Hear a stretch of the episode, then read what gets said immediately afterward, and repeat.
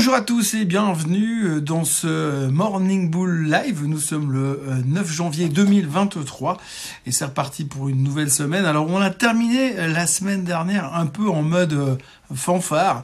Euh, il va quand même falloir parler un peu de tout ça parce qu'on vient quand même de sortir des trucs assez fous où on voit surtout un changement de perception de pas mal de choses qui sont finalement assez similaires les unes avec les autres, mais finalement pour le même chiffre, le même type de chiffre, en l'espace de 12 heures ou 18 heures d'intervalle, on a une interprétation complètement différente et ça vaut vraiment la peine de faire le point sur le sujet euh, ce matin. Ça vaut la peine de faire le point sur le sujet des marchés américains, sur le sujet des marchés européens et puis aussi sur euh, un petit point graphique sur ce qui est en train de se passer euh, sur le Dow Jones qui vaut peut-être la peine d'être discuté parce qu'il y a peut-être aussi un truc qui est en train de se produire là-dessus.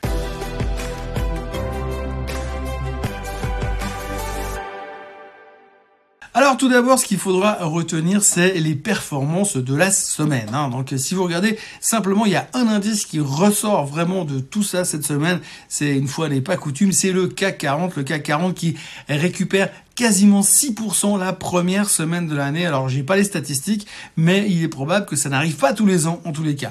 Mais cette année, on, a déjà parlé la semaine dernière, c'est un peu l'effet Chine, la libération des Chinois qui fait que tout d'un coup tout le monde s'excite et tout le monde trouve ça génial, qu'ils vont tous recommencer à consommer comme des fous. Et qu'est-ce qu'ils vont consommer en premier lieu? Bien évidemment, c'est le luxe. Donc on a vu la performance exceptionnelle du secteur du luxe qui se retrouve également sur le CAC 40. Mais à côté de ça, il y a un autre événement qui s'est produit de nouveau aux États-Unis. Alors vous vous souviendrez que les Américains sont très axés sur la thématique des taux, de l'inflation, d'une éventuelle récession et surtout du comportement que éventuellement peut-être la Fed pourrait avoir.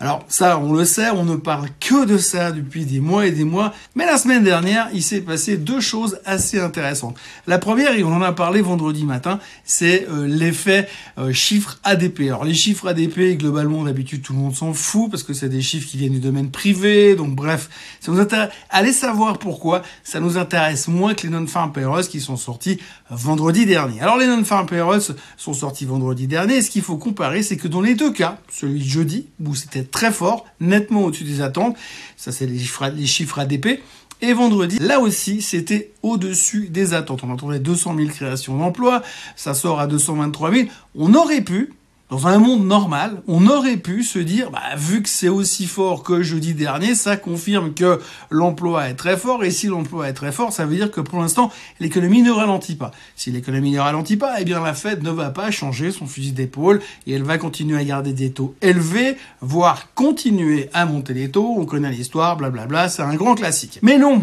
en fait, non. En fait, non, pas du tout. On a interprété ça de manière totalement différente. Oui, parce que finalement, la finance, c'est pas du fondamental, c'est pas de l'analyse technique, c'est pas une réflexion profonde, c'est juste une question d'interprétation.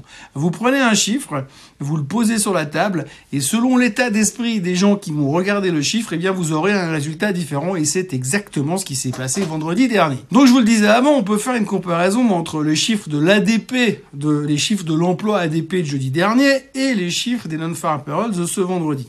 Alors on va pas plonger dans la macro parce qu'on sait que la macro ça gonfle tout le monde et que le lundi matin on préférait parler de choses un peu plus fun comme des news sur Elon Musk. Non, je déconne. Mais toujours est-il que la macro c'est pas le truc qui nous passionne le plus. Toujours est-il qu'on a quand même bien discuté vendredi après-midi des chiffres de l'emploi des non-farm payrolls. Donc ils sont sortis plus forts qu'attendu. Mais à l'intérieur de tout ça, parce qu'à la base, si ça sort plus fort, ça pouvait potentiellement, éventuellement peut-être conforter la Fed dans sa volonté de rester au quiche et de ne rien changer au niveau des taux. Ça pouvait. Sauf qu'à l'intérieur des non-farm payrolls, il y a un petit chiffre qui est apparu, c'est la croissance des salaires. Et la croissance des salaires, allez savoir pourquoi, eh bien, ce mois, elle était en ralentissement. Ce qui veut dire que oui, on engage des gens, mais on engage des gens qu'on paye moins cher. Donc ce qui veut dire que les gens qui ont du travail, ils vont ils auront moins d'argent à dépenser. Et ça, tout d'un coup, eh bien, hé, c'est moins inflationniste qu'avant. Et si c'est moins inflationniste qu'avant, eh bien évidemment, la logique même voudrait que eh bien la Fed va devoir changer son fusil d'épaule. Donc jeudi après-midi, on était ultra convaincus que c'était hyper mauvais et qu'on verrait surtout pas la Fed changer de fusil d'épaule. On parlait même du fait que plus les marchés allaient monter, plus ça freinerait la Fed dans son envie d'éventuellement peut-être changer son fusil d'épaule. Mais alors vendredi après-midi, ah, ah, fini croissance des salaires inférieurs, tout va changer, c'est génial, c'est extraordinaire, et le marché a tourné la veste. Donc il y a un truc qui n'a pas changé entre 2022 et 2023, c'est notre capacité à faire la girouette à une vitesse absolument stratosphérique. je dis toujours qu'on est une mémoire de poisson rouge, mais là, c'était frappant. Hein. entre jeudi après-midi et vendredi après-midi, à quelques chiffres de différence, à quelques points de détail de différence, on est passé de très inquiet hyper bullish.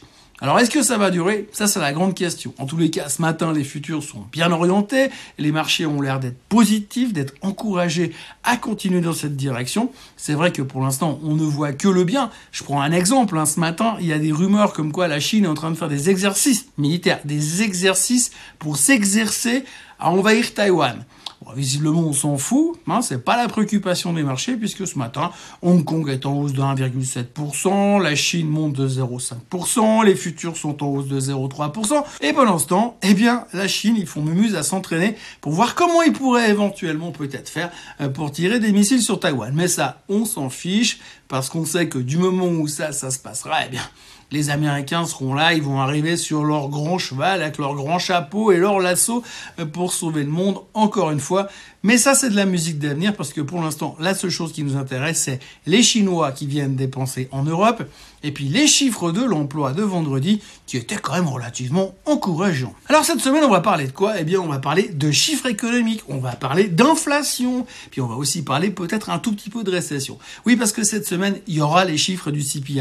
Alors on va garder le suspense, on va en parler encore pendant toute la semaine régulièrement pour se chauffer, parce que si tout d'un coup ce chiffre-là est un poil en dessous, ça veut dire que la Fed a raison, la Fed fait tout ce qu'elle veut, la Fed maîtrise le sujet, et à la fin, c'est les Allemands qui gagnent. Non, enfin, plus maintenant, c'est les Français qui gagnent, ou bien non, les Argentins, peu importe, toujours est-il qu'aujourd'hui, eh bien, on est relativement confortable, et on se dit peut-être, comme l'expliquait euh, le stratégiste de chez Invesco euh, ce week-end aux États-Unis, peut-être que finalement le marché a déjà bottomé, on a déjà intégrer le fait qu'on va avoir une légère récession, mais on s'en fout parce que nous, on est déjà en train de calculer ce qui va se passer après la récession. Et ça, c'est un nouveau bull market. Alors, un nouveau bull market, pourquoi je vous dis ça? Eh bien, parce que simplement, si on regarde tout simplement le Dow Jones, alors bon, le Dow Jones, on est d'accord, en général, tout le monde s'en fout parce que sur le Dow Jones, il y a 30 titres à l'intérieur, c'est pas les titres les plus sexy de la planète. Bon, oui, il y a Apple et Microsoft, mais il y a d'autres trucs qui sont complètement has-been, qui n'intéressent personne. Mais toujours est-il le Dow Jones est quand même une référence historique des marchés boursiers. Et quand on regarde le graphique du Dow Jones, vous voyez qu'on est en train de passer au-dessus de la moyenne mobile des 50 jours. Alors ça en soi, c'est pas un exploit, mais comme on a déjà passé en dessus de la moyenne mobile des 200 jours et qu'on passe au-dessus de la moyenne mobile des 50 jours et que le marché est dans une tendance haussière, ça veut dire que la tendance haussière est en train de se renforcer et on est en train de se dire peut-être que Dow Jones est en train de nous préparer un bull market de effect. Pour l'instant, le S&P 500 et le Nasdaq qui sont pas du tout, pas encore, mais en tous les cas, le Dow Jones et ses 30 titres, lui, il est en train de se barrer et de prendre l'ascenseur pour aller nous changer la face du monde ces prochains temps. Alors pour le reste, eh bien, il n'y a pas des kilos de nouvelles dans le marché ce matin. On a l'impression que tout est éteint. Alors évidemment, il y a toujours la news du jour, la Elon Musk news du jour, euh, puisque Monsieur Musk a demandé le transfert d'un procès qui devait avoir lieu en Californie, chez lui à Austin au Texas, parce qu'il pense que en Californie, les gens ne l'aiment pas et qu'il risque d'être pénalisé lors euh, du jugement du, procès. Donc il a demandé à bouger euh, de l'autre côté. Bon, globalement, ça change pas la face du monde, mais comme d'habitude, il faut qu'on ait une news avec Elon Musk, sinon c'est pas une vraie journée de trading. De l'autre côté, on a la BNS qui a confirmé une perte euh, mouse costaud, ça on s'en fout, de toute manière personne ne comprend rien à la comptabilité de la BNS. Euh, ce qu'on retient surtout c'est que c'est un énorme hedge fund et que forcément quand vous avez une année où on vient de se prendre 25% sur les marchés actions puis qu'eux ils ont 80% de leur portefeuille, c'est des actions, bah, ils peuvent pas faire une performance de folie. Mais on s'en fout parce que comme de toute façon le marché va rebondir, que le Dow Jones est en bull market, il est plus que probable que la BLS va se refaire comme chaque année. Et puis les cantons toucheront leur partie comme d'habitude. Bref, on s'en fiche parce que chaque fois que la BNS sort un truc, ça donne l'occasion d'écrire plein d'articles dans les journaux, puis qu'à la fin, on n'a toujours pas compris réellement la réalité et comment fonctionne ce truc-là qui est censé être une banque centrale. Autrement, on notera aussi, et pour terminer, que monsieur Jack Ma a rendu les rênes de Ant, vous savez, ce méga groupe bancaire qui était censé révolutionner le monde du paiement, qu'on a suspendu l'IPO pendant qu'on avait enlevé monsieur Jack Ma pour le remettre en compte de réhabilitation en Chine. Et eh bien là, il a rendu les clés de Ant et c'est considéré comme une bonne nouvelle pour Alibaba.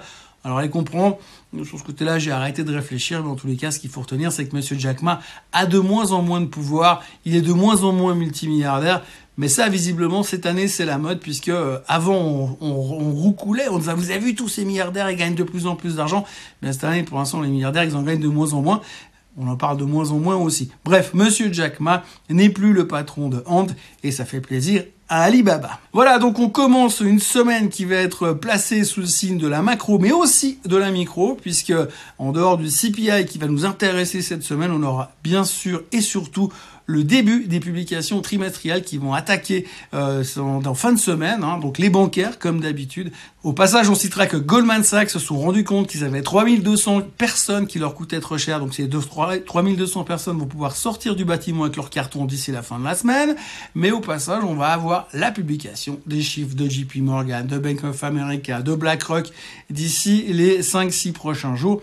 Donc on va parler beaucoup des performances des bancaires, on va parler beaucoup des performances des bancaires par rapport qui n'arrêtent pas de monter depuis une année et quelle est leur incidence sur le résultat et qu'est-ce que ça va nous changer comme, euh, comme euh, résultat pour les prochains jours, les prochaines semaines, puisqu'après on va attaquer avec les autres sociétés, celles qui sont un peu plus en délicatesse avec les boîtes techno et là ça sera intéressant de voir si finalement ralentissement il y a pour de vrai. Et puis au passage, cette semaine on aura quand même Taiwan Semiconductor qui a un peu quand même une des grandes réflexions de la révolution des semi-conducteurs. Est-ce qu'ils vont se réveiller là tout de suite au début du mois de janvier si on pense vraiment qu'il y a encore pas mal d'espoir et que c'est le début d'un nouveau bull market, il devrait y avoir des bonnes surprises du côté de Taiwan Semiconductor. C'est toujours un peu un indicateur avancé, mais ça on en reparlera dans le courant de la semaine. D'ici là, je vous encourage à vous euh, abonner à la chaîne Suisse Côte en français, histoire qu'on casse la résistance des 27 000 followers sur la chaîne. Et puis moi, je vous retrouve comme d'habitude demain matin pour un nouveau Morning Bull Live. Et d'ici là, passez une excellente journée. À demain. Bye bye.